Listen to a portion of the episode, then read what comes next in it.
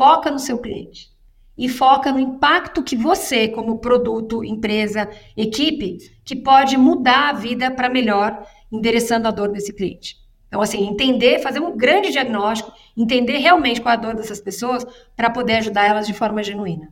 Para mim, é só isso. O resto acontece porque depois a gente vai, vai colher os frutos. Mas é isso. Esse é, o, é a base de tudo, gente. Você está escutando o B2B Insiders. A compra é uma jornada e o nosso aprendizado também. Eu sou Davi Costa Lima e, junto com Gabriel Barbosa e convidados de peso, vamos levar o que há de melhor sobre marketing B2B em episódios diretos e objetivos. Bem-vindo ao B2B Insiders. Sente com a gente na mesa e boa jornada.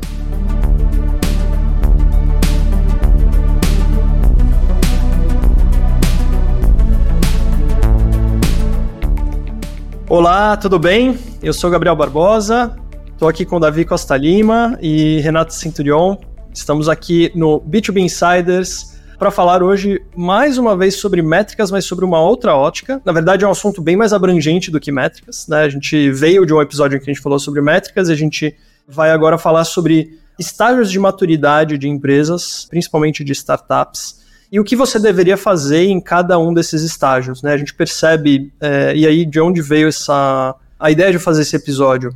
É, a gente tem a comunidade do B2B Insiders, que tem ali umas 800 e poucas pessoas, e chegou uma pessoa na comunidade esses dias e falou: é, Bom, estou começando uma área de marketing, a gente está ainda, a empresa ainda está buscando maturidade, etc. E eu estou buscando uma pessoa de growth. É a primeira pessoa que eu vou contratar. E aí a primeira coisa que eu falei foi: não contrate alguém de growth, espere algum tempo e você tem muita coisa para fazer ainda. E aí eu lembrei de um post que a Renata tinha feito Aí eu olhei e falei, putz, tá super em linha com essa dor que o mercado tem. E aí chamamos a Renata e, e, e aí ela felizmente aceitou convite. Mas vamos lá, vamos para as apresentações e só para contar um pouco da história né, do, do episódio. E aí depois a gente entra no conteúdo. Então, tô aqui com o Davi e com a Renata. Davi, toca a ficha aí. Fala pessoal, é um prazer novamente estar com vocês. Dessa vez aí, como o Gabriel já apresentou bem, está recebendo a Renata Centurion, e, bom, a ideia inicialmente seria um bate-bola, algumas perguntas, mas acho que é melhor a gente já ir direto para o modelo que visualmente tenta trazer esse tema que é super complexo e a Renata vai nos ajudar aí, vai nos guiar, né? Essa é a palavra. E aí, só complementando o que o Gabriel falou, eu acho que assim, é mais do que um modelo de crescimento, eu vejo como um modelo de estruturação de um negócio, né? De, de entendimento de cada estágio.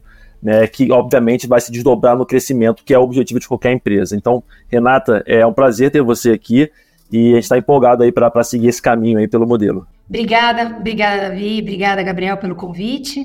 Eu adoro falar sobre isso e cada vez mais a gente percebe que no Brasil as pessoas têm muitas dúvidas, né? Quando começa um negócio, o que, que eu faço, para onde eu vou. Acabei de fazer um call hoje falando sobre isso e a pessoa justamente, ah, eu vou conseguir um investimento e aí eu quero contratar vocês como consultoria, como treinamento dentro da Winning by Design para a gente ver como é que a gente faz a coisa acontecer. Gente, primeira coisa importante: não existe Papai Noel, não existe Coelhinho da Páscoa e bala de prata, então, infelizmente, ela não funciona. Porque se existisse, todos nós já estaríamos milionários e a gente não precisa fazer mais nada. A gente fica, vai curtir a vida doidada e ninguém precisa trabalhar. Então, isso é a primeira coisa que a gente precisa tirar esse mito, né? Ah, não, porque a gente vai fazer isso. Não importa quem você contrate, assim, tem um trabalho muito grande para fazer. Essa é a primeira coisa muito importante da gente ter claro, né? Expectativa versus realidade. Ah, então eu vou, vou usar uma metodologia, eu vou, que é uma coisa importantíssima, né? Então, dentro da Uniby Design, a gente tem uma metodologia que existem vários frameworks, vários modelos que você pode seguir. Então, essa é a primeira coisa importante. Aí eu vou entender quais são os processos que existem dentro da minha empresa. Então, se a gente olhar para a nossa empresa como não apenas como um funil típico, que o pessoal trabalha muito na área de vendas e revenue, se a gente olhar isso como pega esse funil, deita de lado e transforma isso numa ampulheta deitada. Então, do lado esquerdo, a gente vai ter a parte de aquisição de clientes. Então, como é que eu faço marketing? Como é que eu faço pré-venda, se você tiver pré-vendas? Como é que eu faço vendas? Vendi para o cliente, eu tenho a segunda parte dessa ampulheta, que é o lado direito da nossa pulheta, onde a gente vai ter a parte de expansão. Então, nessa parte de expansão, ela só vai acontecer se eu vendi bem, se eu sei para quem eu estou vendendo, quem são os clientes que podem comprar e qual é o impacto que eu estou causando para esses clientes comprarem de mim. Essa é a base de tudo. Metodologia, processo. Aí eu vou entrar em métricas. Então, quando é que essa pessoa vai comprar de novo de vocês? Quando vocês causarem um grande impacto de valor percebido para o cliente. Então, qual é o que, que eu resolvo de dor dessas pessoas? Quais são as dores que elas têm? E aí, uma coisa que eu escuto muito, né? É assim: ah, mas o meu produto, meu serviço é tão incrível que todo mundo pode comprar. Que bom. Tem gente que compra mais fácil do que outras pessoas. Quem são essas pessoas? Quem você fala, sabe aquela. Outro dia eu estava fazendo um treinamento e o pessoal fala: Ah, qual é a música do Silvio Santos? Talvez quem esteja ouvindo, que for muito novo, não sabe o que, que é isso. Tinha um programa do Silvio Santos muito antigo e o cara fazia assim: ele dava uma nota. Atenção, qual é a música? Dava a segunda nota. Na terceira a pessoa descobria. É isso. Quando você fala três notas para a pessoa, a pessoa sabe qual é a música que está tocando. Excelente essa analogia. Excelente. Muito eu, bom, eu, lembro. Eu vou, ter que, vou ter que roubar, Renato. Me vê aqueles caras com o rosto pintado, cantando na mente. então, é isso. Quem é que se conecta na terceira nota que você, você tocar? É isso. Então, que bom que o seu produto atende muita gente, mas tem gente que é mais fácil. Então, vamos começar com o básico. Então, às vezes as pessoas se empolgam e querem vender para todo mundo. É um erro vender para todo mundo. Eu preciso focar para quem eu vou vender, senão eu distribuo a minha força no que poderia ser uma coisa que vai avançar muito rápido. Isso é o go-to-market. Para quem eu deveria vender primeiro. Então, qual é o segmento de mercado que eu vou vender? Para qual área? É Brasil? É Estados Unidos? É Latam? Outro, gente, eu tenho tanta história para contar, juro. Dá para fazer vários livros, uma coleção inteira. Eu conversei com o CEO e aí a pessoa, não, porque a gente tem um produto incrível, maravilhoso, e nós somos diferentes. Essa é outra coisa que eu escuto todo dia. Nós somos diferentes. Então nós vamos fazer o negócio acontecer. Que bom. Me conta um pouco mais. Não, porque nós vamos atender os Estados Unidos. E os caras eram do México, né? Que a gente atende Latam. Então o cara do México, não, porque a gente vai. Ah, que legal. Você vai atender os Estados Unidos? É, é mais desafiador, porque o mercado é maior. E todo mundo quer atender os Estados Unidos, né? Quer ganhar em dólar. E tem concorrente pra caramba, né? Aí olha a próxima frase da pessoa para mim. Então, aí eu falei, tá bom, mas quem do seu time fala inglês e conhece o Não, não, não. A gente não fala inglês, mas a gente quer trabalhar lá porque. Sim. Tá tudo errado. Como assim você não sabe nada sobre os Estados Unidos? Não tem ninguém que fala inglês? Você não vai, você já vai quebrar. É escolher o caminho mais difícil, né? De forma proposital, quase, né? É o caminho mais difícil. Então, é, eu, o que existe um, uma, uma dicotomia aí entre a expectativa versus a realidade. Essa é a primeira coisa. Então, ótimo, que legal. Tá bom, isso daqui a alguns anos, quando a gente aprender sobre o mercado, com quem a gente vai vender, depois a gente tem um plano de expansão.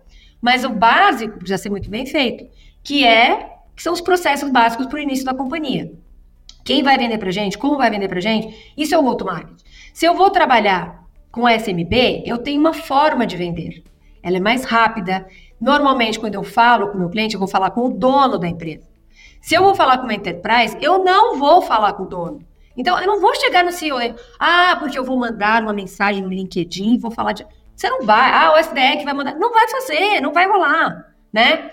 Só tem desilusão que tem ilusão, gente. Então, atenção nesse ponto. Várias coisas que eu usei assim, né? Atenção, por quê? Porque quando você for falar com uma enterprise, você tem que falar você tem que fazer um planejamento de uma compra. Então, beleza. Quem que vai falar? Talvez seu diretor de vendas, né? Alguém mais sênior tem que conectar com alguém da empresa e a gente vai planejar. A gente dentro da Unibaidade a gente chama de 3 por 3 Então eu pego três conexões com três conexões com cargos semelhantes. Porque é muito difícil, gente. Vamos, vamos enfrentar a realidade. Um SDR, por melhor que ele seja, ou ela seja, é muito difícil de conectar com o CEO de uma, de uma empresa. Não importa o, o que você vai falar né? Então, qual é esse plano? Com quem eu vou falar? Como eu vou falar? E o mais importante, o que, que eu vou dizer? Porque uma outra coisa que as pessoas não pensam é assim: se eu ponho um SDR, ah, isso eu já, já vi na operação quando a gente estava fazendo trabalho de consultoria. Então, o que, que acontecia?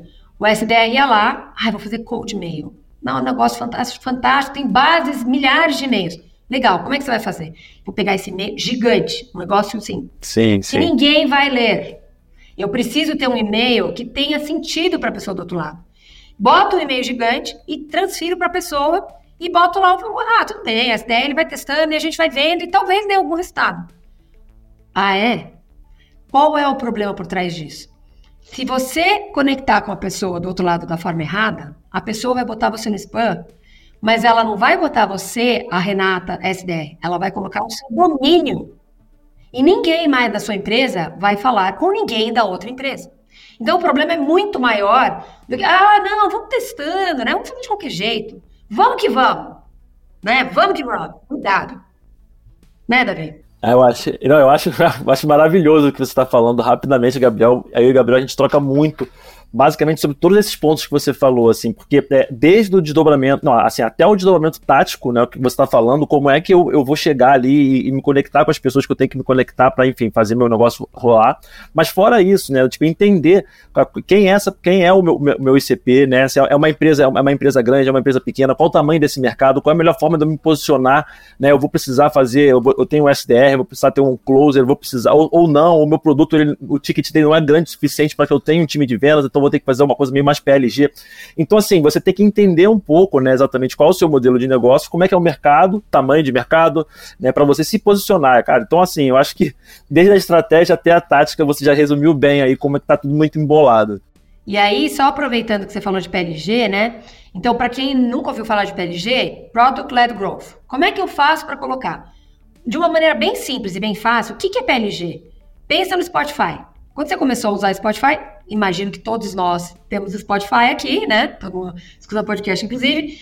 O que, que aconteceu? Os caras vão lá e colocam o produto para você testar, sem pagar nada. Atenção, gente. Aqui, outro dia, por isso que eu te falo, eu, eu escuto tanta coisa e é interessante trazer essas histórias pro dia a dia, né? Sem dar nome aos bois, mas outro dia uma pessoa falou: Renata, eu tenho uma dúvida.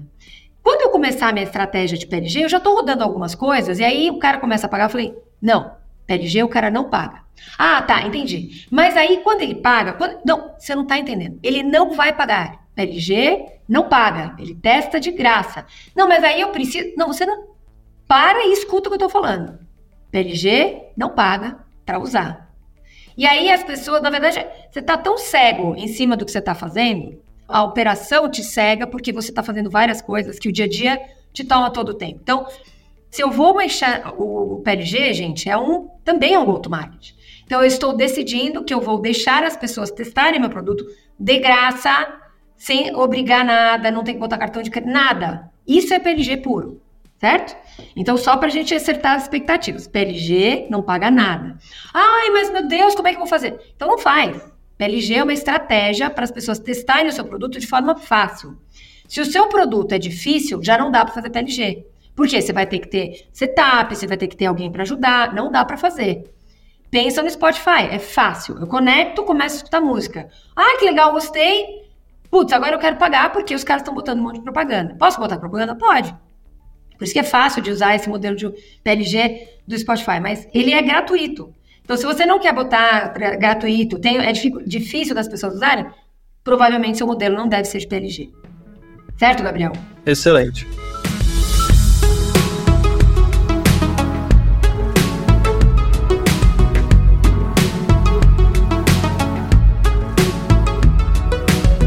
E acho que um, um, ponto interessante aqui, né? A gente vai, vai então passar para o modelo que a Renata vai explicar para gente.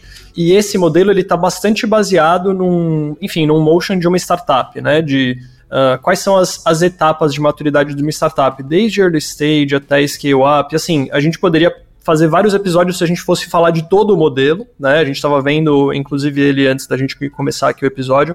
E é muita coisa, assim, não, não, não dá para só de falar de, de startup scale-up já é o. É, tentar tomar água da mangueira do bombeiro. Então, vamos, vamos com calma, vamos falar primeiro de early stage, depois de scale up. E aí, um ponto que, é, que acho que é interessante, Renata, a gente entrar é, conforme a gente for apresentando, tem muitas empresas que não necessariamente estão seguindo, que já são empresas estabelecidas e tal, e precisam achar product market fit, precisam achar go-to-market uh, go fit, mas não necessariamente estão seguindo o caminho de uma startup de procurar investimento, rodadas de investimento, etc. Então, se a gente puder ao longo do caminho ir fazendo alguns paralelos também, para as pessoas entenderem, acho que seria interessante também. Beleza, aí vocês vão me provocando, tá? E eu acho que isso que você tocou é importantíssimo. Às vezes a gente conversa com algumas empresas, a pessoa fala, ah, então, tá muito difícil, eu não vou conseguir investimento. Ótimo, continua sem investimento, bootstrap, você vai usar o seu dinheiro, né? É, particularmente, se você tiver o seu dinheiro e você não precisar de ninguém para investir, melhor ainda, né? Porque você não vai Exatamente. ter que dividir share com ninguém. Então, o, é assim, é importante a gente entender e, e, a gente se compara muito, né, gente? Eu, eu, queria só falar uma coisa importantíssima, é assim, a grama do vizinho é sempre mais verde. Né? Ah, mas fulano tá fazendo isso, eu preciso. Cuidado pra você não olhar para o lado e deixar de olhar para frente. Então, muitas vezes a gente olha para o lado, tem muita gente que fala, ah, mas eu vi um benchmark, e aí os caras da China, e os caras dos Estados Unidos, e os caras da Europa. Legal, isso é o norte, talvez. E nem sempre, olha que interessante. Quando eu se você olhar agora para os Estados Unidos e para a Europa, uhum. nós estamos melhor que eles. Com certeza. Por quê? Porque a macroeconomia do que está acontecendo, passamos por muito difíceis, né? Mudamos a economia, sem entrar em, em política, mas o que a gente está olhando agora, a gente tem alguns nortes interessantes que o mundo inteiro está olhando para o Brasil como investimento bacana para fazer. Né? Então, o, o dólar está cinco e pouco, que legal, vamos investir no Brasil, porque agora o Brasil é um lugar seguro, não vai quebrar, né? Não tá que nem a Argentina. A gente teve um, um problema essa semana na Argentina, olhando para os vizinhos, né? Quem é o melhor país da América Latina para investir? Sem dúvida nenhuma, o Brasil. A gente é grande, nós temos várias coisas bacanas, nós estamos conversando com outros países, né? A gente tem uma entrada legal. Então, esse momento agora é muito bom de novo, porque a gente tem muitos altos e baixos, né? Infelizmente, né, gente? Então o Brasil assim, eba, vamos dizer, ah, é, caiu, isso, eba. Rolando, é, né? tipo, é, é, é, saindo, né? É tipo festa junina. Exato, é festa junina, olha a cobra, ah, já passou, meu Deus. É assim, é muitas emoções, né? Então, quando eu falo, é interessante porque na hora que os caras dos Estados Unidos começaram a passar por, pela crise, crise política, dinheiro, inflação, meu Deus, gente, vocês estão apavorados por quê? A gente vê isso todo dia, desde que eu nasci. é, é. Assim, assim, é pra, baixo, pra cima, pra baixo. Mas a gente está acostumado. Os caras estão acostumados numa calmaria. Quando vem um negócio desse, é uma tempestade é muito especulativa, às vezes, né? Especulação justamente pelo medo. O medo domina e aí até, né? Tipo, a crise fica muito maior do que ela realmente seria. E, enfim, mas acaba que no fundo é especulação no, no mercado, ele é Exatamente. é especulativo de certa forma, né? Não, mas total. E isso impacta muito no mercado do, dos investimentos, que até só fazendo um paralelo, é um reflexo do crescimento, não à toa tem ali a, o crescimento atrelado né, às séries, e é engraçado que isso também leva às vezes para muitos, enfim, founders e tal. É, é, como se fosse um jogo paralelo, não é o jogo do mercado, é o jogo dos investimentos. Isso também tira um pouco do foco do é. crescimento da empresa, né? Então acho que também é legal fazer esse paralelo, porque no fundo, no fundo, o objetivo do, do, investimento é crescer a empresa, não necessariamente ter o investimento. Esse não é o fim, ele é o meio, né? É. Total. Exatamente, exatamente. Então, assim, atenção quando a gente. É legal fazer benchmark, é legal falar com a empresa, sim. Mas cuidado para fazer o depara dentro da sua empresa. Então não é porque a pessoa tem uma taxa de conversão X que eu preciso fazer a mesma taxa de conversão. Então, assim, qual é o mercado, qual é o tamanho, qual é o macroambiente, quem são as pessoas, quanto tempo essa empresa tem no mercado. Tem várias perguntas além desses números que os caras estão mostrando. Então, assim, ah, legal, é bom saber, mas olha para frente sempre. Pode abrir, Gabi. Ai, isso a gente podia falar vários episódios, né, gente? Mas enfim, tá bom. Com certeza. A gente pode fazer aí, parte 1, parte 2, dependendo. A gente... É, acho que vai da parte 2, 3, 4, enfim. Mas olhando para cá, gente, assim, quando eu olho para esse gráfico, olha primeiro, né, para quem está ouvindo apenas da gente, a gente tem um gráfico e depois vocês vão ter acesso, a gente vai colocar em rede social minha e de vocês, né, gente? Fala um pouquinho aí para onde vai depois, gente. A gente coloca o gráfico no, no Spotify, a gente põe na descrição, né? Vocês vão conseguir acessar o gráfico, então mesmo quem escutar no Spotify vai poder acessar isso pela descrição do episódio. E no YouTube você vai ver na sua tela, mas a gente também põe na descrição caso você queira acesso. E a Legal. gente, quando publicar o episódio no, no LinkedIn, também vai, vai fazer questão de, de dar, entregar para todo mundo por ali também. Isso, então, e eu vou fazer um, um, uma explicação ali no meu LinkedIn também. Depois vocês podem entrar e olhar lá no meu LinkedIn. Então, olhando para esse modelo operacional de receita recorrente, quando eu olho para o lado direito dessa tela, eu estou olhando um gráfico. Então, eu tenho no eixo X o tempo e no eixo Y, receita recorrente, certo? Quem está ouvindo vai imaginando. Então, eu tenho uma curva em S. Essa curva em S azul, vocês estão vendo que tem um quadradinho primeiro ali, do número de 1 a 5, que é o começo desse gráfico, que é startup. Então, quando eu começo no tempo ali, o que, que eu tenho? Eu tenho uma startup que começa a ter. Primeiro, ela não tem nada de receita, aí ela começa a ter receita recorrente. Isso. Então, quando eu olho para isso, Quais são as métricas principais que eu preciso olhar? BMF, GTM. Essas são as primeiras coisas que eu preciso entender. Qual é o meu go-to-market? qual é o meu produto que eu estou oferecendo para esse mercado. Então, se eu olho para isso, qual é o fit dessas pessoas que eu acho que vão comprar de mim? Tanto de produto quanto de go-to-market. Ah, eu não sei. Não sei como é que eu começo, por onde eu começo. Quando eu olho para cá, eu preciso entender, primeiro, se o meu produto tem fit com, o mercado que eu estou trabalhando e se o go-to-market, a forma que eu vou vender, ela combina com esse produto.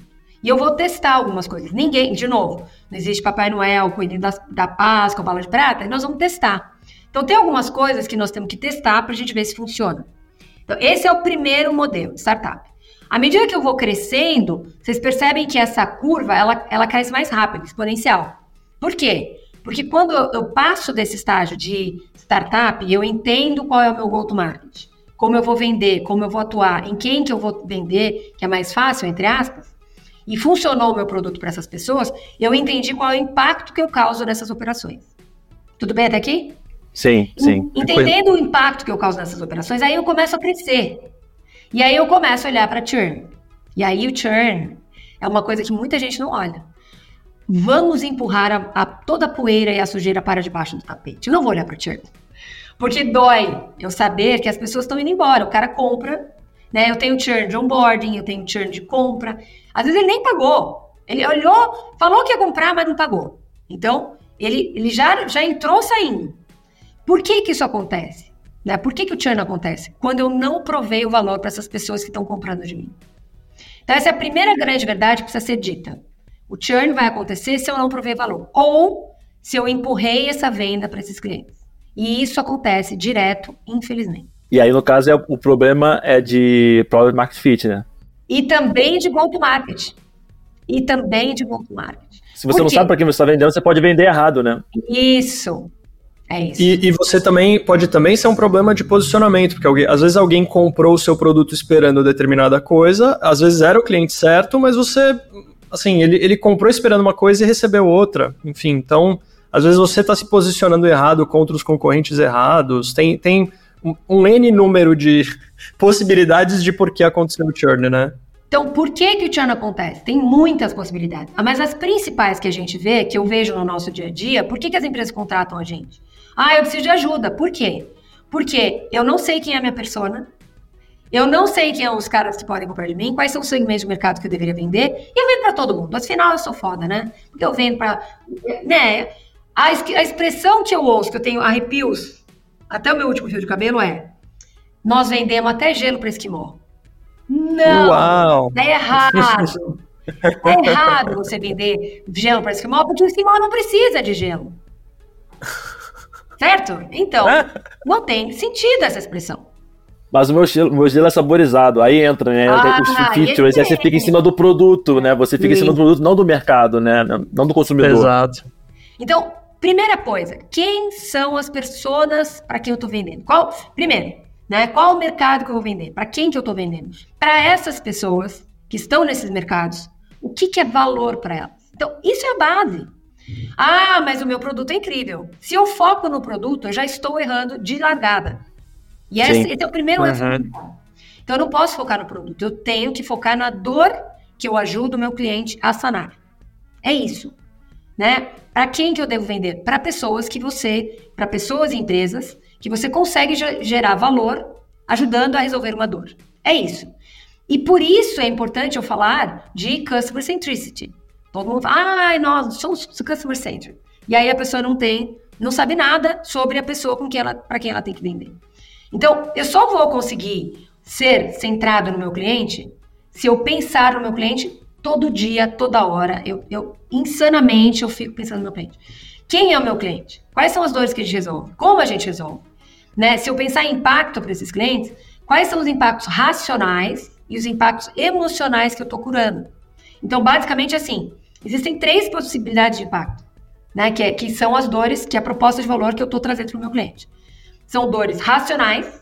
Então, como é que eu, a minha empresa e o meu serviço ajuda os caras a aumentarem o faturamento ou diminuírem os custos? Isso é dor racional. Eu consigo tangibilizar. É dinheiro. Você consegue contar. Quem que se preocupa com essa dor? CFO, CEO, são as pessoas que estão ligadas à operação.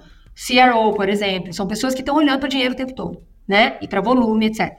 Coisas tangíveis. Por outro lado, nós temos as dores emocionais, que é quando eu conecto com as pessoas de forma emocional, eu estou melhorando a experiência desse cliente, eu estou melhorando a jornada do meu colaborador. Os usuários são essas pessoas que sofrem no dia a dia. Então, por exemplo, eu tenho ali uma, um aplicativo de gestão de despesas de reembolso, que é o que eu vendia quando eu comecei lá em SaaS. O que, que eu vou fazer? Eu vou melhorar a vida dessas pessoas. Porque a pessoa fica até de noite. Qual, qual é uma das coisas que eu mais ouvia naquela época? Pô, eu fico até de noite, meu, de madrugada, mexendo em planilha, porque eu tenho que, meu, gerar centenas de milhares de coisas. Se você ajudar essas pessoas a resolverem esse problema, que é, basicamente, ficar mais tempo com a minha família, eu não tenho que passar o fim de semana, né, lutando isso aqui para poder entregar esses números. Cara, pelo amor de Deus, eu preciso de vocês aqui dentro. Essas pessoas que são os usuários vão te ajudar a vender dentro da operação. Então, eu preciso entender, eu, eu resolvo dores emocionais ou racionais? Se eu resolver as duas, melhor. Mas normalmente tem alguma coisa que é principal, né? Então, se a gente ajuda esses caras, como é que a gente faz no dia a dia para melhorar a vida dessas pessoas? Essas pessoas podem ser influenciadoras potentes para você entrar numa operação. Podem ser iniciadoras de um processo. Ela vai lá até e fala: Meu, preciso que vocês venham trabalhar aqui com a gente, porque senão a minha vida é um inferno. Ela vai fazer de tudo para a empresa comprar de você. E são impactos diferentes para pessoas diferentes, né? Você fala uma língua com ela e aí para o decisor você vai falar outra, outra língua, né? Então, e, e ter isso mapeado é, é importante para você se prestar para o mercado, né? Exatamente, Davi. Então, qual é o problema? Se eu não penso no meu cliente direto o tempo todo, eu começo a olhar para a métrica e não faz sentido. Por quê? Porque a minha comunicação está errada. Então, a métrica faz parte, desde que eu tenho a base estabelecida. Eu sei para quem eu vou vender. Eu sei o que o meu produto faz para cada uma dessas pessoas. E aí eu me comunico com essas pessoas no sentido de provocá-las até. Porque às vezes ela não sabe que ela tem essa dor. Quem é que sabia que precisava de um iPhone antes do iPhone ser lançado? Não existia. Isso é um outro ponto interessante, né? Que às vezes a gente fala de deixa o procurador, deixa o procurador que o meu, meu produto resolve, e aí você começa a falar com os clientes e eles não estão dizendo necessariamente uma coisa que você olha e fala, nossa, mas conecta exatamente ou não, né? É, então, assim, para que que você você criou o produto pensando no quê? Ah, mas agora eu já criei o produto, agora eu preciso dar um jeito de vender isso. E que acontece muito também, né? muito, né? Assim, muito, muito. você vai gastar rios de dinheiro que se você pegasse esse dinheiro e tentasse, putz, ou reposicionar o produto, ou, sei lá, mexer em... Às vezes tem uma feature pequena tem um, um exemplo que é o. Assim, tem alguns exemplos de produtos que tinha uma feature dentro do produto, o produto era usado para uma outra coisa, e aí aquele, aquela feature foi o que acabou fazendo bombando do produto, né? O, o Slack, se eu não me engano, a história é mais ou menos essa.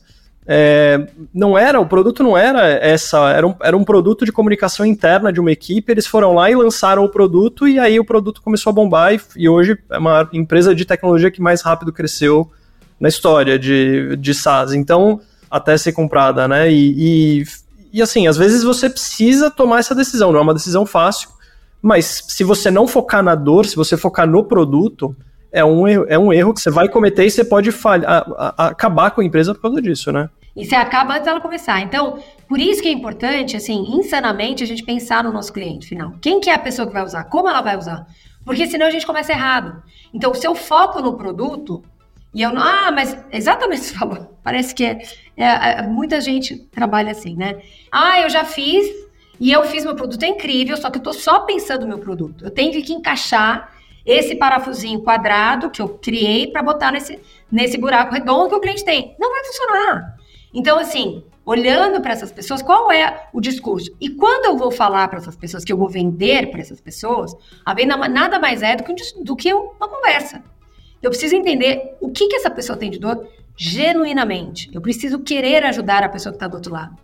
Porque senão não vai funcionar. Eu vou apenas fazer um pitch, eu vou apenas tirar pedido, ou eu vou empurrar para essa pessoa o produto que eu fiz, porque o meu produto é incrível, maravilhoso, serve para qualquer um. E no final ela continua usando planilha. E, e você tá não percebe isso. E é interessante, que parece óbvio, né? Mas a gente vê muito isso acontecendo né, no mercado, quando a gente trabalha com as pessoas, e as pessoas chegam com essa dor para nós. Pô, mas eu não sei o que eu estou fazendo errado. Não, você está fazendo tudo errado. Porque a base do, que do seu mindset não conecta com o pensamento de ser centrado no cliente. Então, nós temos que mudar o mindset para ajudar as pessoas a resolverem um problema. E aí tudo começa a dar certo. É muito legal, gente. E assim, a venda, daí ela acontece naturalmente. Por quê? Porque eu entendi qual, o que, que essas pessoas precisam. Como eu converso com ela, ela fala: Meu, na verdade, eu só, eu só vou ajudar a pessoa a comprar de mim. Eu não tenho que fazer nada, gente. É venda, é venda simples, é ó, chupetinha, fácil. Mas desde que eu saiba conversar com essas pessoas.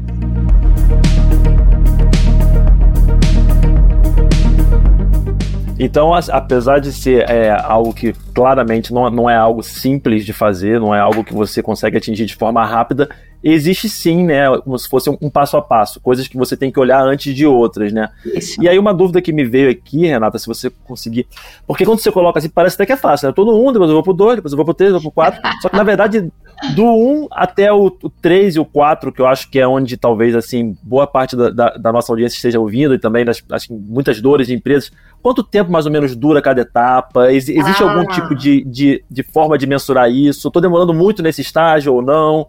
Como é que, como é que vocês veem essa forma? Depende do que eu estou fazendo. Então, foi bom que o Gabi colocou aqui para gente esses estágios. Então é o seguinte, modelo de receita. Se eu estou olhando para o número um ali, startup, então vamos pensar que eu tenho um produto e eu comecei a pensar no meu, meu go-to-market. Eu ainda não tenho estabelecido. Né? Estabelecido é mais ali para o número 3 e 4, que é um pouquinho mais para frente, ali no nosso S. Então, modelo de receita. Qual é o preço que eu vou fazer? De que jeito? Como que eu vou vender? É mensal? É anual? É multianual? Qual é o custo da implementação? Tem implementação para esses caras? Eu preciso pensar no custo. Esse é um outro erro. Ah, então eu estou colocando ali, eu não vou cobrar a implementação, porque senão o cara não vai comprar. Sim, mas daí você vai ter prejuízo. Então, o modelo de precificação, ele precisa combinar com o que você está gastando, né? E além disso, o que mais que eu tenho que pensar? Então, se eu tenho pessoas na minha operação que vão ajudar a pessoa a implementar, eu talvez eu não tenha o custo direto, mas o indireto está ali, nas pessoas que estão trabalhando. Eu preciso colocar a implementação nessa conta. Eu não posso ter medo, porque senão pode ser que, putz, o que eu estou cobrando e o, o produto que eu estou fazendo putz, não vai dar para vender. E aí para no começo, né? Que muitas vezes acontece. Antes de você quebrar. Porque senão você vai quebrar. Outra coisa, quais são as taxas de uso? Né? Como é que o, cara vai pagar mensal? Mas qual é o modelo? Como é que eu vou. Ele vai cobrar, vai pagar no cartão? Eu vou mandar um boleto? Como é que eu vou fazer essa cobrança? Tudo isso precisa estar tá quando eu vou olhar o meu modelo de receita para começar a minha empresa. Né? Pagamento, reembolso, para quem eu vou pagar? Como eu vou pagar? Tem reembolso? Porque isso também tem que estar tá na conta. Então, às vezes, né, o cara tem um CAC lá. Ah, eu vou, eu vou, colocar meu CAC, meu custo de aquisição de clientes. Mas ele não colocou a operação, ele não colocou quais são as pessoas que tocam no cliente, ele não colocou um monte de reembolso que os caras têm porque tem que fazer um monte de viagem. Se a pessoa é field sales, eu preciso colocar isso na conta. Quem que está visitando, quando, aonde. Senão, eu vou quebrar. Então, é tudo assim, a conta não fecha. Eu preciso olhar para cada um desses custos. Beleza, cresci, entendi, fiz bonitinho minha lição de casa. Agora eu vou para a segunda fase. Founders driven. Então, tudo que eu faço, normalmente, então primeiro eu vou pensar em estruturar. Agora, o primeiro vendedor da sua empresa tem que ser o vendedor que é o fundador. E eu já vi não acontecendo, mas a chance de dar certo, ela é muito maior quando eu tenho o founder pensando e começando a fazer. Por quê? Porque essa pessoa normalmente teve ideia, ela começou o um negócio. É, essa pessoa, vários, né, pode ter mais, mais de uma pessoa. Mas se a pessoa começa a trazer isso, ela já sabe, putz, quando eu bolei isso aqui, eu estava pensando mais ou menos nesse mercado, mais ou menos nessas pessoas. E eu preciso testar. Qual é a conversa? Como é que eu venho? Normalmente está na cabeça da pessoa e ela não consegue, talvez, tangibilizar em palavras. Então, a primeira coisa é, como é que eu tangibilizo isso que eu pensei? Como é que eu coloco isso num documento para todo mundo poder seguir, para eu poder depois ter uma equipe de vendas, né? Então, é um modelo disruptivo depois de 5 milhões em ARR. Aqui a gente está falando de dólar, mas a gente também pode pensar em real, tá? As grandezas são parecidas. Então, manter o DNA de, do founder via treinamento de equipe. Então, essa, pessoa, essa paixão que essa pessoa tem, né? Normalmente é o founder que vai fazer. Quando eu treino o meu time, eu vou explicar, pô, cara, quando você vai lá, você tem que falar desse jeito, você vai abordar essas dores dessa pessoa. Por quê? Porque ele já começou a vender e entendeu quais são os melhores discursos. Lógico que vai ter ajuste. A gente sempre vai melhorar o modelo. Mas esse é o início, né? E fazer parte do onboarding. Então, entender o onboarding, o quais são. Tem atrito? Quais são os atritos? Quais são as dúvidas que esses caras têm? Participar do onboarding é tão importante. Gente, onboarding é uma fase, assim, crucial de dar certo ou não. Então, a pessoa fala, ah, vou botar um pessoalzinho mais jovem, não vou dar muito treinamento no onboarding. Pelo amor de Deus, onboarding é fundamental, né? Todo mundo é importante. Mas onboarding, se der errado, você perdeu tudo que você fez até agora. Né? E é tudo custo. Beleza, cresci mais um pouquinho, entendi. Meu produto tá ali, já sei como é que eu vou fazer, cresci mais um pouquinho. Agora eu tenho que ter um modelo de dados. Como é que eu vou fazer para medir uniformemente os meus dados? É o número 3. Então, vou combinar as métricas de volume ao longo da minha ampulheta. Para quem não conhece a ampulheta da Winning by Design, acho que é legal a gente colocar depois também. A ampulheta da Winning by Design, então, lembra, uma ampulheta deitada. Do lado esquerdo, eu tenho toda a parte de aquisição de clientes. E do lado direito, eu tenho a parte de expansão desses clientes dentro da operação. Então, primeiro eu preciso entender quais são as métricas de volume ao, ao longo dessa minha ampulheta. Qual é o volume pra, de, de leads que eu tenho que trazer? Beleza, quanto eu converto desses leads? Conversion rate ou taxa de conversão a partir do momento que eu vou qualificando. Quanto mais aberto for o meu funil ali, no topo do funil, talvez eu tenha, esteja trazendo muitos leads que não servem para a operação porque eles não são fit. Quanto mais eu entendo sobre esses caras que eu estou trazendo, né? Quanto mais eu entendo sobre meus clientes, quanto mais eu vendo, mais eu entendo quem devem ser os novos clientes que a gente vai ter. Eu vou perguntar isso para eles também, certo? Então acho que é muito importante a gente entender que não existe resposta pronta. Como é que a gente vai acompanhando isso na cadeia? Depois eu tenho que. Não existe uma regra, tá? Mas, assim, pensa num go-to-market para cada 10 milhões que eu tenho de ARR. Então, ARR sendo Annual Recurrent Revenue, ou seja, receita recorrente anual, eu tenho que ter lá, vai, uns 10 milhões mais ou menos de receita. E aí eu vou para o próximo. Porque senão, ah, beleza, ganhei meu primeiro milhão aqui, agora eu vou expandir. Não. Uhum. Calma, segura. Tem uma, uma metáfora que eu gosto muito para isso, é o, é, é, o joguinho de War, né? É, você tem uma missão no jogo de War, você tá lá, a sua missão é conquistar a Oceania. Cara, manda todos os seus exércitos pra Oceania, Oceania e você conquista a Oceania. Depois você vai pensar na América do Sul. Depois você vai pensar na América do Norte. Você tem uma missão por vez. Então, não adianta você ter esse 1 milhão de ARR no, no, em um ICP e de repente pensar, não, agora tem um outro que talvez faça sentido comprar o meu produto, tem um outro que quando eu estava pensando nesse primeiro ICP, esse segundo fazia sentido. Isso. Deixa para depois, né? Vamos, vamos primeiro conquistar a Oceania, depois a gente olha para a América do Sul. Não, só perguntar se esses 10 milhões, eles. Aí é uma, uma dúvida mesmo. Se a ideia é sempre olhar para o ARR ou se olhar para o faturamento. Porque ARR. eu acho que, por exemplo, se eu coloco ARR. Por quê? Porque é o seguinte, ó. O, se a gente olha apenas para faturamento, algumas coisas podem cegar a gente. Se eu tenho também o pleno mensal, por exemplo, eu acho assim, o ideal seria você poder olhar para os dois. Mas o ARR é o que mantém essa operação viva. Por quê? Porque o cara vai comprar de novo, de novo, de novo, de novo. Talvez você tenha um produto que você vai vender uma vez só. Tipo, é, faturamento. Quando eu olho faturamento, vamos pensar no que a gente acabou de falar. Se eu estou ali colocando é, implementação, é só uma vez mas eu estou considerando isso no meu faturamento. Exato. Então, esse número, ele te atrapalha. E foi ótima a sua pergunta. Porque, assim, às vezes o cara fala, pô, mas eu estou faturando um milhão. É, mas você teve 500 mil de implementação. O resto, que foi? É IR. Você entende? Então, como que eu olho para esses números e entendo o que eles querem dizer? Porque os números estão conversando comigo. Só que às vezes a gente não está fazendo essa leitura, né? Não, e, e, isso acontece muito com, com startup que está querendo lançar um produto de tecnologia e às vezes, para dar tração no negócio, justamente para precisar captar menos, eu vou incluir lá uma camada de serviço, eu vou incluir treinamento, eu vou incluir implementação, eu vou incluir um monte de coisa. E isso, às vezes, no, bem no começo, às vezes engorda pra caramba o faturamento para manter a operação de pé. E tá ótimo, isso é bom. A questão é que você não deveria considerar isso porque não é isso que vai te fazer ganhar dinheiro, né? É isso. Não é, que vai, não é isso que vai te fazer crescer. Você vai olhar para o seu volume de faturamento, mas você tem que olhar para o ARR, porque é isso que vai manter a sua operação viva, né? Então, ótima pergunta. Então, vamos, eu acho que assim, ó, dado o tempo que a gente falou várias coisas aqui, acho que vamos focar em startup, né? Porque, de novo, foco é importante. Então, olhando para o foco, né, que a gente de principal do que a gente tem da nossa audiência, que é o nosso ICP, né? Ideal Customer Profile, ou as pessoas que estão ali pensando em Customer Centricity e fazendo é, uso das nossas palavras e usando o que a gente ensina, olhando apenas para startup nesse gráfico. Então, a gente está indo até o número 5. Vocês estão vendo um quadradinho ali.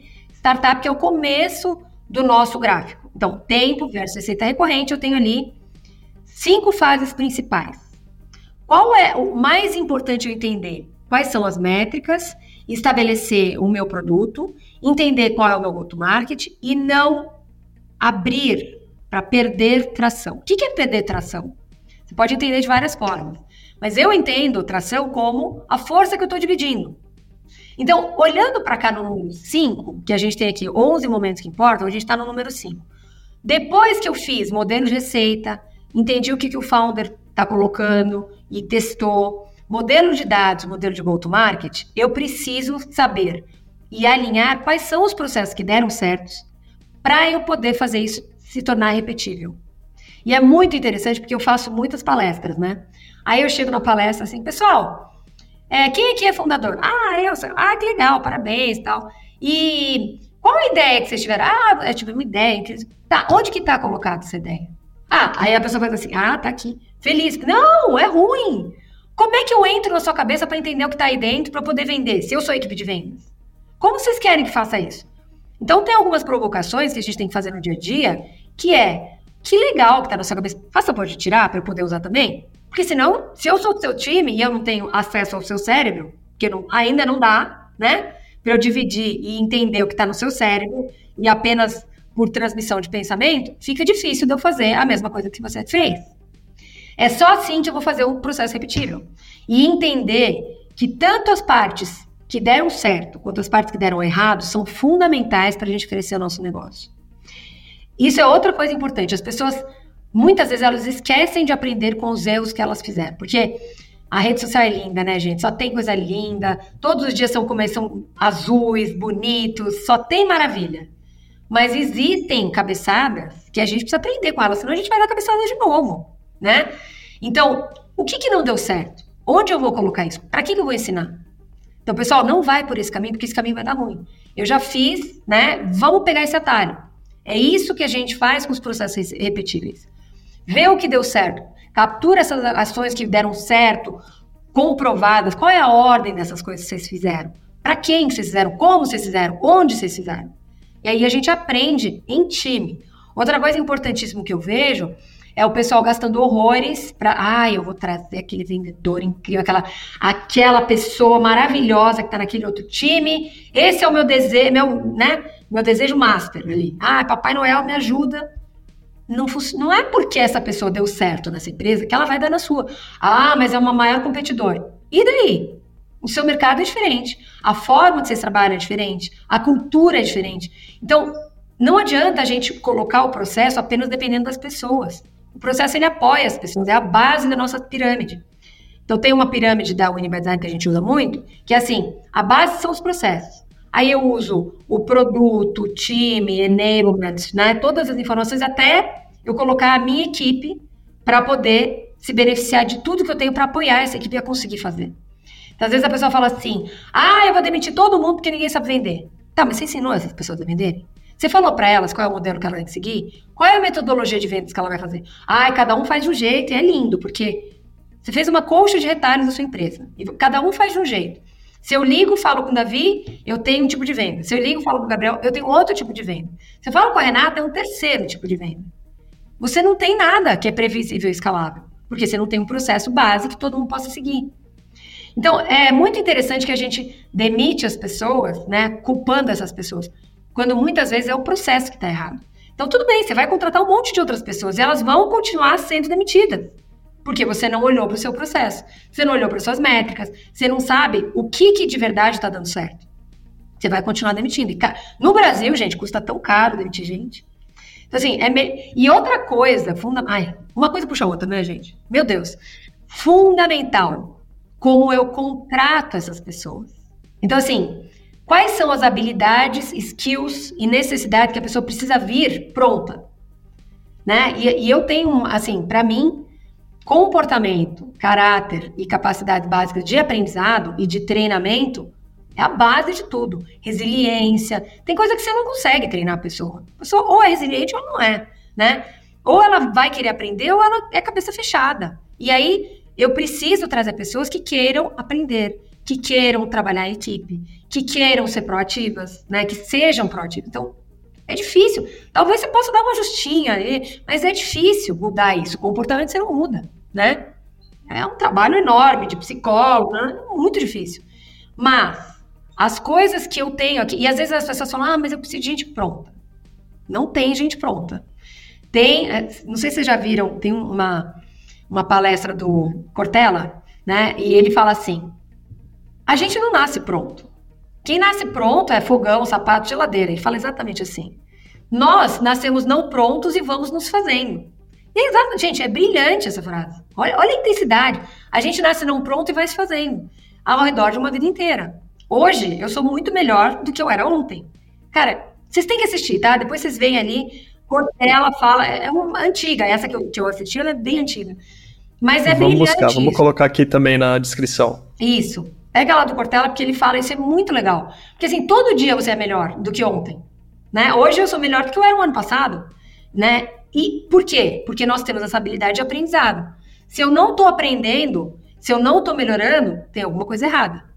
E também respeitar os processos, né? Respeitar as etapas, até fazendo um paralelo com a própria empresa. Né? Você, como fundador, você não pode querer estar pronto, ou seja, pular do, do ponto 1 para o ponto 4, ponto 5. Você vai ter que passar por essas etapas para aí sim você, né, uma empresa. E eu acho que até uma coisa que o Gabriel fala bastante, que foi até né, fazendo um gancho com o início do, do, papo, é justamente as pessoas que começam a querer pensar em, em, em growth, né? E falando a palavra growth, porque é uma palavra que acabou ficando um pouco banalizada. Não sei nem se positivamente ou negativamente, mas só o growth, growth marketing, o que seja, né? Growth hacking, qualquer coisa do tipo. E é engraçado que a gente está aqui falando de startup, a gente está falando algo em linha, uma linha de corte de 10 milhões de ARR e só depois que você começa a usar, no caso aí, o growth, né, que até é basicamente processos repetíveis, né, e a fórmula de crescimento, ou seja, vai trazer a escalabilidade que está só no ponto 7. Né? Então, assim, até chegar nesse nível, o que necessita de amadurecimento, né?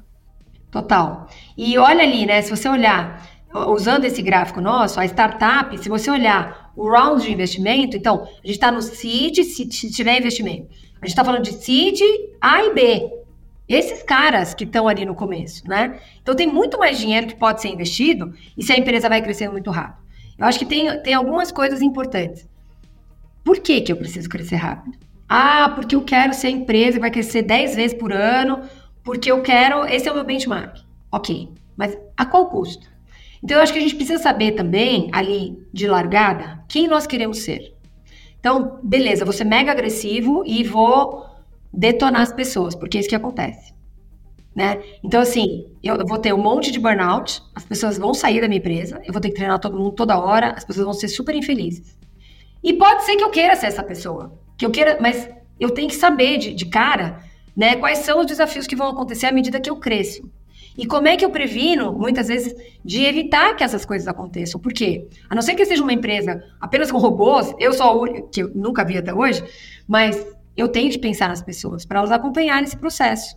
Porque daí sim, cara, aí é o mundo mais, mais legal de todos. Então acho que a gente tem que também ter consciência de por que, que a gente está crescendo. Para quem? Né? Por quê? Se eu entender que isso é um, é um objetivo da nossa empresa, e aí eu tenho investidor e eu tenho que retornar, ótimo. Então eu sei para onde eu vou. Mas aí quando eu contrato, talvez eu também tenha que falar isso para as pessoas. Pessoal, nós somos uma empresa de alta velocidade, aqui é alucinante, nananana. Por quê? Porque daí eu não vou perder a pessoa depois. Então, contratar certo. Aliás, a expectativa é fundamental.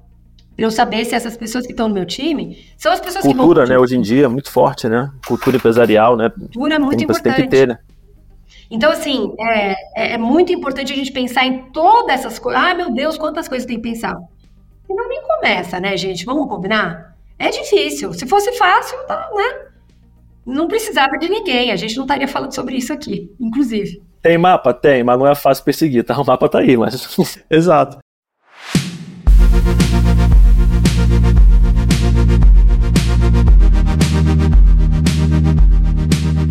Não, e, e, acho que esse ponto de, de pessoas eu acho super interessante porque o papo começou justamente aí, né? É, ah, tô procurando uma pessoa de growth, eu tô começando um negócio agora, né? É, assim, vai dar errado, né? E você vai ou, ou você vai demitir essa pessoa, ou enfim, alguma, vai dar ruim de algum jeito. De, de alguma forma não vai dar certo. É, ou você vai quebrar a empresa porque você vai começar a investir em growth e você não vai ter growth porque você não tem product market fit ou etc. Acho que esse ponto do perfil das pessoas é muito importante porque numa startup que está procurando product market fit, você vai precisar ficar mudando às vezes o negócio, vai precisar às vezes ficar adaptando o produto, adaptando o posicionamento, adaptando a mensagem, adaptando o ICP até que você de fato encontre o negócio, até que encaixe. A mesma coisa para o go-to-market. E nem todas as pessoas têm o perfil para fazer isso. Nem todas as pessoas, porque a pessoa vai ter que mudar às vezes de função. Isso aqui na Incógnita, que é, que é early stage, eu mudei dentro do marketing, não necessariamente o cargo, mas o que eu tinha que fazer e quais eram as minhas prioridades. As pessoas do time também têm que ter esse perfil no final. Né? Então, eu acho que esse, esse ponto é importante, porque você, conforme vai amadurecendo a empresa, você quer idealmente que as pessoas cresçam junto com a empresa, e não é qualquer tipo de pessoa que vai simplesmente entrar e vai conseguir acompanhar esse ritmo de mudança também, né? É. E eu, eu não vou citar qual é a empresa, mas eu trabalhei numa empresa de mega velocidade, né? Uma das, das grandes startups aí que quando começou esse boom de SaaS, etc. E o que, que aconteceu, né? É, eu, as pessoas ficavam doentes. Então, você pode até falar, putz, tudo bem, azar, vou, vou, trocando as pessoas, né? Mas a que custo? Eu acho assim, eu acho às vezes desumano a gente não pensar o lado das pessoas, sabe? Meu ponto de vista. Ah, não, vai ser assim, eu, eu sou americano e o meu, sei lá, europeu, não importa, e eu vou fazer assim. Mas então, tragam, traga pessoas que entendam que isso é um valor para vocês né? Acho que não tem certo e errado. Tem assim, o que, que dá certo para mim, o que, que dá certo para o meu mercado e precisa ser assim. Mas se eu combinar o jogo antes, aí a pessoa já sabe e você vai continuar com essa pessoa. Ela sabia qual era a regra do jogo. Se a gente combina a regra do jogo, né, e depois ele começa a acontecer, aí a gente não tem essa coisa de, pô, não sabia, fui enganado, não sei o que lá, que começa, inclusive, as pessoas a saírem e meter a boca na, na sua empresa. Sim. Que é a pior coisa que pode acontecer. Né? sempre é mais fácil falar a verdade, né? não adianta, assim, sempre é, é mais fácil, por mais que exato. possa ser mais trabalhoso, possa ser na hora, possa ser um pouco, gerar até um certo atrito, mas se você não, não pagar agora a consequência, vai pagar futuramente e vai ser bem maior e bem pior, né? É, não, é. Exatamente isso, a, a, verdade ela tem que predominar, né? Tanto na aquisição dos nossos clientes, na expansão dos nossos clientes. Então, por isso que eu, eu falei no começo que a gente conversa com muitas empresas e, e às vezes eu faço uma antivenda e a pessoa fala, mas estou entendendo. Você está tentando não vender para mim a sua consultoria ou o seu treinamento? Eu não estou entendendo. Porque eu tenho dinheiro para gastar você não quer. Não é isso. Eu quero que você compre consciente do que você vai fazer. Então, uma das coisas importantes é assim: quando você vai fazer um trabalho de consultoria, quando a gente entra numa empresa, uma das coisas que eu falo é: vai doer, vai ser difícil, nós vamos ter, ter atrito, né? Nós vamos ter que pensar de novo muitas vezes quem a gente é, para onde a gente está indo. Tenham consciência de que a gente vai fazer isso. Então é muito importante a gente entrar pensando em jornada. Marketing mais vendas mais CS. E toda a operação, elas estão ligadas de alguma forma a, a toda essa ampulheta. Mas eu preciso ter o alinhamento dessas áreas. Porque se eu olho só para marketing, ou só para vendas, ou só para CS, eu vou ter um problema. Porque se eu mexer em marketing, eu vou gerar um monte de lead bom. Quem é que vai mexer nesses leads? Ah, beleza, eu vendi um monte. Quem é que vai fazer o relacionamento, entender novas oportunidades e depois tratar esses caras para eles ficarem felizes? E depois, como é que eu entendo em CS? Tem um monte de gente bem, mas como é que marketing vai usar isso? Para isso se transformar numa, numa roda infinita, né? E aí eu tenho o melhor posicionamento possível e o melhor valor possível, inclusive, para meus clientes. Faz sentido, gente? Faz, faz, total. Na, na, verdade, eu tenho até mais, uma, mais uma pergunta aqui, eu acho que foge um pouco do, do, do escopo que me, mas é uma dúvida que me vem é o seguinte: na, ali naquela parte do go-to-market, né, tem ali aquele, aquela linha de corte de 10 milhões, e o go-to-market ele é basicamente onde você vai, vai escolher né, qual é a melhor forma de você penetrar mercado mediante o seu tamanho de mercado. Né? Você já, já viu algum modelo de negócio que foi inviável, ou seja, o produto era bom, né, mas às vezes assim, o tamanho de mercado não é grande o suficiente para continuar a operação? Ou se não a precificação, sabe? Porque às vezes eu, eu falo, cara, talvez nunca vai chegar lá nos estágios finais, porque não, não tem, não tem tração financeira o suficiente, não tem mercado suficiente. Então, se, se existe algo nessa linha, ou se agora eu que estou aqui meio que viajando um pouco. Só para emendar aí, a gente fala muito no B2B Insiders de definição do ICP e dimensionamento de mercado. Isso está conectado com dimensionamento, porque às vezes a pessoa não faz o dimensionamento e você olha e fala, cara, para você chegar num tamanho relativamente interessante, você precisaria, dentro de um ICP que talvez seja o, o mais relevante, mais interessante de você ir atrás, você precisaria ter 80% de market share. E quando que isso vai acontecer? Né? É, qual que é a, a realidade, a viabilidade disso acontecer? Né? É, não vi, Davi, porque assim, já conversei a respeito. E aí os caras abandonaram a ideia e não fizeram a empresa chegar. Que bom, né? Porque daí eles não gastaram muito dinheiro. Porque quanto antes eu chego a essa conclusão, melhor para não gastar o dinheiro que não vai retornar nunca. Nem infinitos anos, né? Tipo, nunca vai retornar. Mas, é, porque a gente acaba trabalhando com empresas um pouco maiores, né? A gente trabalha ali na transição, diz que se a empresa é muito pequenininha, a gente recomenda que eles não trabalhem com a gente. Então, a gente tem um monte de material gratuito, é, que as pessoas podem fazer o do it yourself para aprender um pouco. Ah, mas eu não sei nem por onde começar. Então, existem algumas coisas que as pessoas podem fazer. A gente tem vários cursos né, que as pessoas podem fazer, podem comprar direto pelo site, inclusive. É, tem um curso que a gente tem, que é o ROM, que inclusive fala sobre todos os nossos modelos, e a pessoa pode começar a implementar. É de, não é fácil, né? Porque, de novo, eu vou ter que fazer sozinho, né? Às vezes eu não tenho equipe suficiente para poder é, colocar tudo isso em prática. Mas talvez assim, organizar o meu mindset para onde eu vou, como é que eu vou fazer, qual é a organização das coisas para colocar o processo em ordem. Então, eu acho que é, é muito mais assim, olhando para essas empresas, a gente já chegou a comentar, a sugerir que eles abandonassem um go-to-market e focassem em outro. Isso sim, tá? Por quê? Porque fazendo a conta, a conta não fecha. E aí a pessoa fala, pô, mas eu não consigo tracionar, não consigo... É por isso. Porque você está no go-to-market errado. Então, talvez você deveria... Porque assim, vamos combinar, né? Todo mundo quer entrar em enterprise e vender horrores para enterprise. Óbvio, todo mundo. Mas, como eu faço, né? Não é fácil. Todo mundo quer e tá todo mundo tentando. Mas ao mesmo... Então, tem vocês e vários competidores. Agora, quando eu entendo qual é o meu go-to-market e ele é ajustável certinho para aquelas pessoas, para aquelas empresas, né? Eu entendo quem é meu ICP, entendo quem são as minhas pessoas, eu tenho uma comunicação efetiva, combina super. Depois você pode ir para esse outro go-to-market. Então, assim, a primeira coisa é organizar a casa. Olhar, eu estou com vários go-to-markets, eu sou ainda pequeno. Em que, em que lugar estou nessa curva? Se ainda sou menor, pense em ter apenas um go-to-market. Porque senão você divide a sua força, divide a força do seu time. Talvez você não tenha uma equipe inteira de marketing, né? uma, uma equipe inteira de CS. E eu preciso focar a minha força nesse go-to-market que tem mais a ver comigo. E aí, como é que eu faço para saber qual é o melhor go-to-market? Quem são os meus melhores clientes? Conversa com seus clientes. Você, com certeza, se você está numa empresa, você tem gente que ama trabalhar com você. Pega o telefone mesmo e fala, cara, eu preciso falar com você. Por que, que você comprou da gente inicialmente? E às vezes a pessoa comprou de você e agora ela está com você por outra coisa. Inicialmente. E agora? Por que, que você continua com a gente? Tem alguma coisa que a gente não faz e que a gente podia melhorar? Tipo, papo franco mesmo, né? Então pega alguns clientes que você já tem talvez mais intimidade, mais conversa, já está há mais tempo, e essas pessoas vão te trazer insights incríveis para você usar em marketing. Né? Qual é a campanha que eu posso fazer? Que que essas, como é que eu atraio outras pessoas parecidas com esses caras que são meus clientes? E que eu trago muito valor para eles. Maravilha. Gente, batemos aqui uma hora de papo, acho que tem uns minutinhos ali do começo, só que a gente tava batendo papo aqui antes de, de começar o programa. Mas, uh, Renata, sim, super a aula que a gente teve aqui com você. Acho que eu já esperava isso para falar bem a verdade, é, tendo escutado outros episódios, outros episódios de outros podcasts com você.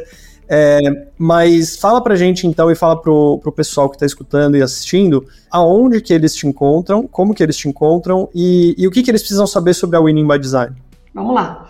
Então vocês vão me encontrar no LinkedIn, Renata Centurion. É, e lá a gente publica muitas coisas, inclusive tem um LinkedIn da Winning by Design, né, que é onde a gente tem muitas coisas do que está acontecendo no mundo, inclusive. É, e vocês podem também é, me seguir no Instagram, Renata Centurion.